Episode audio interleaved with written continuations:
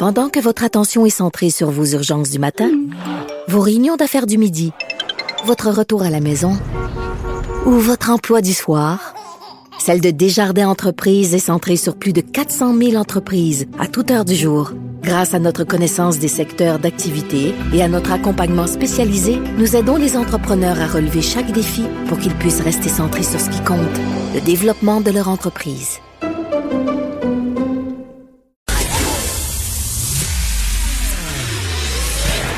Vincent Dessureau. Un animateur pas comme les autres. Il explique et démystifie. Il couvre tous les angles de l'actualité. Cube Radio. Il pense, il analyse, il commente, il partage. Vincent Dessureau. Cube Radio. Bonjour, bienvenue à l'émission. C'est lundi, le 9 août, déjà la dernière semaine de la programmation estivale quand même. On retrouvera euh, ben, plein de monde et des nouveaux à partir de euh, lundi. Et j'espère que vous avez profité de votre week-end. De mon côté, entre autres, Alexandre, oui. pas ce qui m'est arrivé. Qu'est-ce que t'as fait? Euh, J'ai fait une sortie avec mon ponton. Bien évidemment. Et à un moment donné, il y a un Zodiac qui arrive. Là. Et là, qui fonce droit sur moi. Là, je me mais qu'est-ce qu'on, qu'est-ce que ce Zodiac me veut? Est-ce que c'est des pirates? Des pi j'espère. Euh, qui sont sur le bord de, de, de, prendre tout ce qu'il y a à bord. Et euh, non, on me dit, euh, on me dit, pourriez-vous vous tasser? On est en train de tourner un film et vous êtes dans le shot. Et hey, qui parle pas Transformers. J'étais dans la shot de Transformers. Ça fait, ça fait comme deux semaines que tu parles et constamment juste... du tournage de Transformers. Et là, par hasard, tu t'es retrouvé sur le tournage de ouais, Transformers. Il, il, change honnêtement de, de ah. spot tout le temps. Fais-moi d'en douter un peu. Je suis sûr que t'as fait exprès de Non, non, non, pour vrai, euh, parce que pour vrai, c'était, j'étais juste dans un petit angle. Et euh, en se déplaçant, ben là, c'était correct. Mais je me suis dit, j'espère qu'ils ont filmé mon ponton, puis qu'ils vont le transformer en autobo, là. Ah, ou en Hein? Decepticon, là. En je pense que peut-être ton ponton rouge, là, euh, c'est comme la mort. Ouais, c'est ça. C'est les Decepticons, là. Ça, c'est les méchants. Peut-être que, plutôt que me demander de me tasser, ils peuvent m'enlever au montage ou me transformer en Au montage. un ponton, euh, un ponton robotique. Rêve. écœurant. C'est la première chose à laquelle j'ai pensé. Ben non, mais je vais rester là. Puis vous avez juste à me, à me switcher un espèce de robot ponton qui euh, conquérit le monde. Ouais. Ben, ça a été incroyable, mais j'ai hâte. C'est pas mais- arrivé.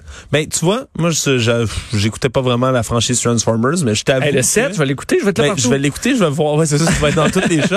Puis en plus, ben, c'est tourné à Montréal en grande partie. Ça, ça va être intéressant de voir. Puis pas loin de nos studios en partie. Ben, c'est ça, on s'est promené, ça, ça, ça brasse dans le dans le secteur, puis on aime ça. Euh, ce qu'on aime moins, Alexandre, c'est voir les cas monter. Et euh, le lundi, il faut dire, on voit un peu une tendance plus forte parce qu'on on, c'est trois journées de statistiques en une.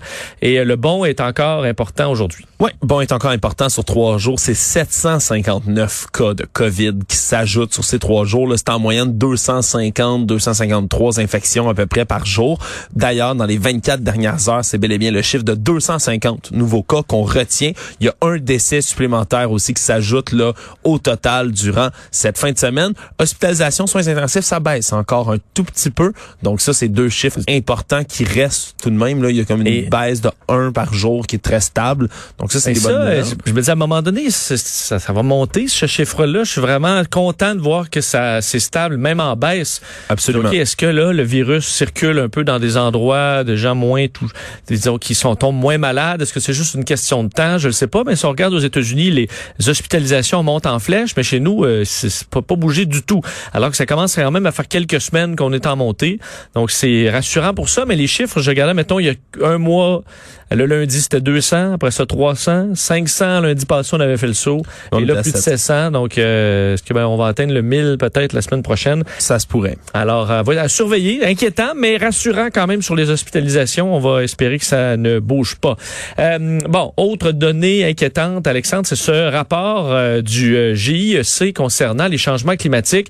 Euh, des rapports chocs, là, on en a quand même eu, mais eux sonnent l'alarme, c'est l'alerte rouge parce que euh, il faut faire quelque chose rapidement, sinon il va être trop tard. Ça fait encore le tour du monde aujourd'hui, là, les nouveaux constats pris par les experts sur le climat de l'ONU, le, GIEC, qui sont publiés aujourd'hui, à moins de trois mois de la conférence sur le climat, la COP26, qui va avoir lieu à Glasgow en ce moment. Si on ne fait rien, là, le réchauffement de la planète, là, on devrait l'atteindre à 1,5 degrés Celsius de plus autour de 2030, alors que c'était prévu autour de 2040 là, seulement en 2018. là. Déjà euh, en si peu de temps, trois ans, nos estimations qui ont changé. On se rend compte que non seulement le climat, oui, se réchauffe, mais c'est accéléré beaucoup plus que ce qu'on pensait. Également, là, le constat, si c'était pas déjà fait dans la tête de certains, là, il y a plus aucun doute. C'est indiscutablement lié aux activités humaines qui sont des responsables vraiment de ces dérèglements climatiques-là. Et déjà, là, cet été, on en voit tout de suite les expressions, là, puis des expressions assez spectaculaires. Hein. On a vu les images là, des flammes qui ravagent l'Ouest canadien. En soi, c'est la Grèce et la Turquie aussi, là, euh, duquel nous parviennent des images complètement apocalyptiques de maisons rasées par les flammes un peu partout.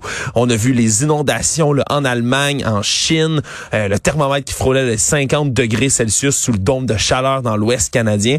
Bref, c'est toutes des des expressions comme ça, là, des dérèglements climatiques extrêmes et des situations là, complètement hors du commun qui vont devenir malheureusement de plus en plus fréquents, euh, puis surtout des dérèglements à des dates auxquelles on n'est complètement pas habitué. Donc ampleur, fréquence, tout ça va augmenter dans toutes les zones touchées. Évidemment, là, les appels à agir se multiplient.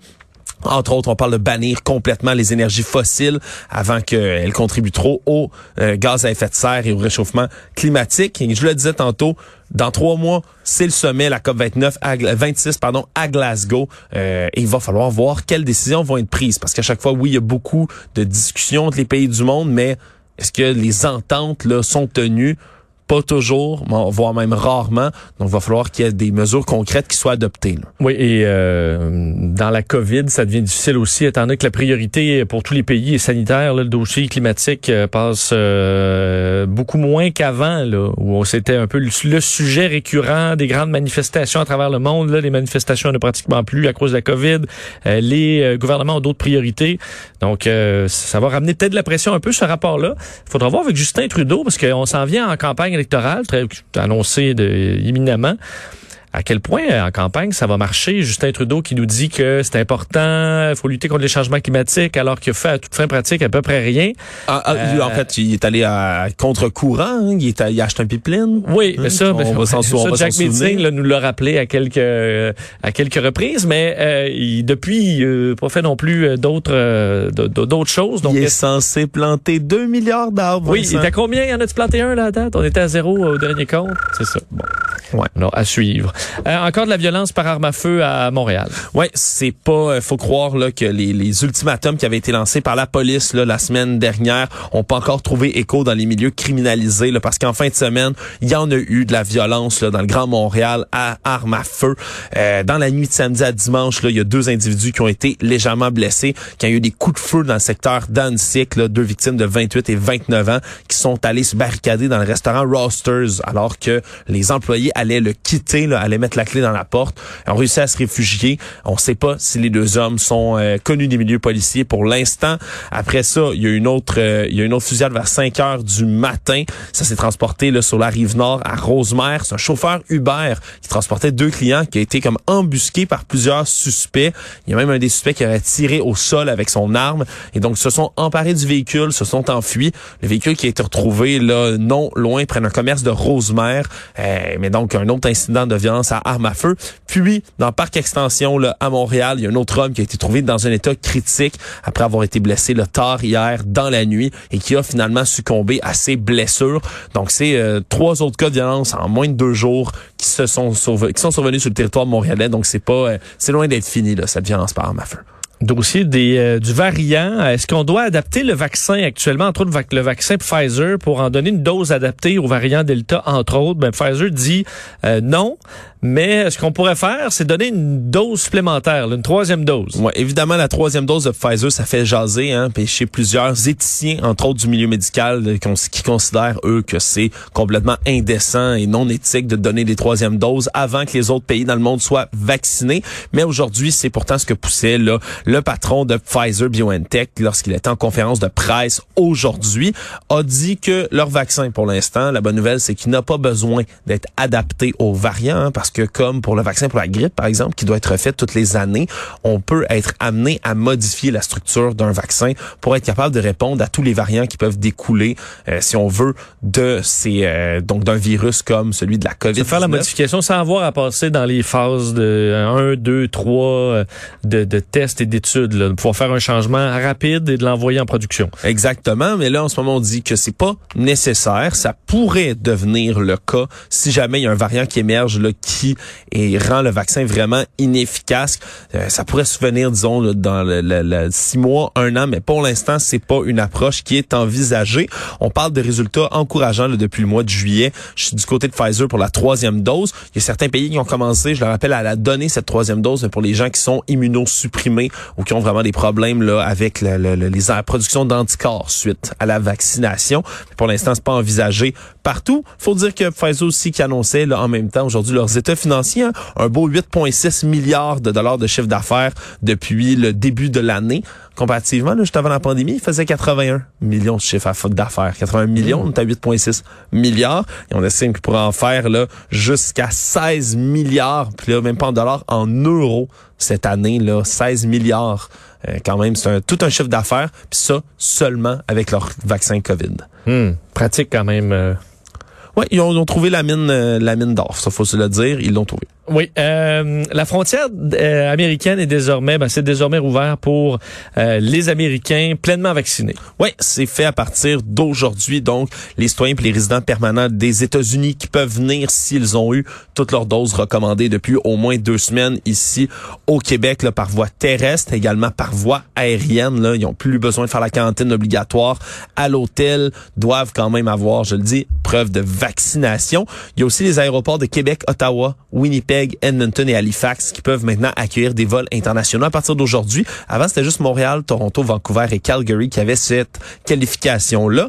Et donc, ici, tout se passe bien, le 7 septembre prochain, ça va être ouvert désormais la frontière aux voyageurs doublement vaccinés des autres pays dans le monde également. Il va falloir voir comment ça se passe déjà cette euh, cette visite de nos voisins américains. Mais déjà, il y avait des images qui parvenaient de la frontière. Beaucoup de nos voisins du Sud qui étaient bien heureux de pouvoir venir visiter le Canada à nouveau. Il faut rappeler aussi que la frontière est pas ouverte des deux côtés. Hein. C'est pas possible pour l'instant pour des citoyens canadiens d'aller aux États-Unis, même s'ils sont complètement vaccinés. Il y en a qui ont trouvé ça dur revenir au, euh, au pays avec euh, la cohue carrément à l'aéroport de Montréal. On voyait des files d'attente monstrueuses de plusieurs heures. Oui, plusieurs heures jusqu'à quatre heures même, selon certains témoignages, tous ces Canadiens qui revenaient de l'étranger, qui ont dû être entassés, là, sans respect pour les mesures sanitaires, là, ou de la distanciation physique, ou presque, là, qui étaient tous entassés les uns sur les autres. Dans Parce que faire une file euh, distanciée là, euh, de tout ce monde-là, on se rendait jusqu'au centre-ville. Ouais, c'est ça. Probablement. Ouais, puis on, on, aurait pu croire que ce serait à cause des, euh, des mesures, disons, de grève. Là. Il y avait la grève du zèle au départ qui était faite par les douaniers. Ça n'a rien à voir. Mais ça n'a rien à voir puisque ça a pris fin là dans la nuit de vendredi à samedi, cette mesure-là. On dit que c'est en ce moment le temps pour traiter chaque voyageur qui est beaucoup plus long que d'habitude, entre autres à, sur la, à cause de l'application le Arrive Cannes, qui est obligatoire là, pour tous les citoyens qui veulent traverser la frontière, revenir au pays. Habituellement, ça prend une minute traiter quelqu'un, poser des questions, passer au suivant. On dit que ça peut prendre jusqu'à cinq minutes maintenant. Cinq minutes, ça peut ne pas sembler long, mais mis bout à bout, fois 400 voyageurs, ça commence à créer de très, très longs délais. Et en ce moment, on espère vraiment pouvoir créer des solutions là, pour éviter ce genre de situation-là dans le futur. Mais les images qui sont parvenues hier de, de l'aéroport de Montréal ont vraiment frappé l'imagination. Oui, parce que ça peut quand même générer des cas. Puis à la base, c'est, écoute, c'est épouvantable attendre. J'ai été pris au moins trois heures à, à l'aéroport euh, Trudeau parce que juste qu'il arrivait trop de monde. Là. Et euh, c'est, c'est, c'est, c'est pas le fun pour personne, là, incluant les douaniers aussi. Merci beaucoup, Alexandre. Salut.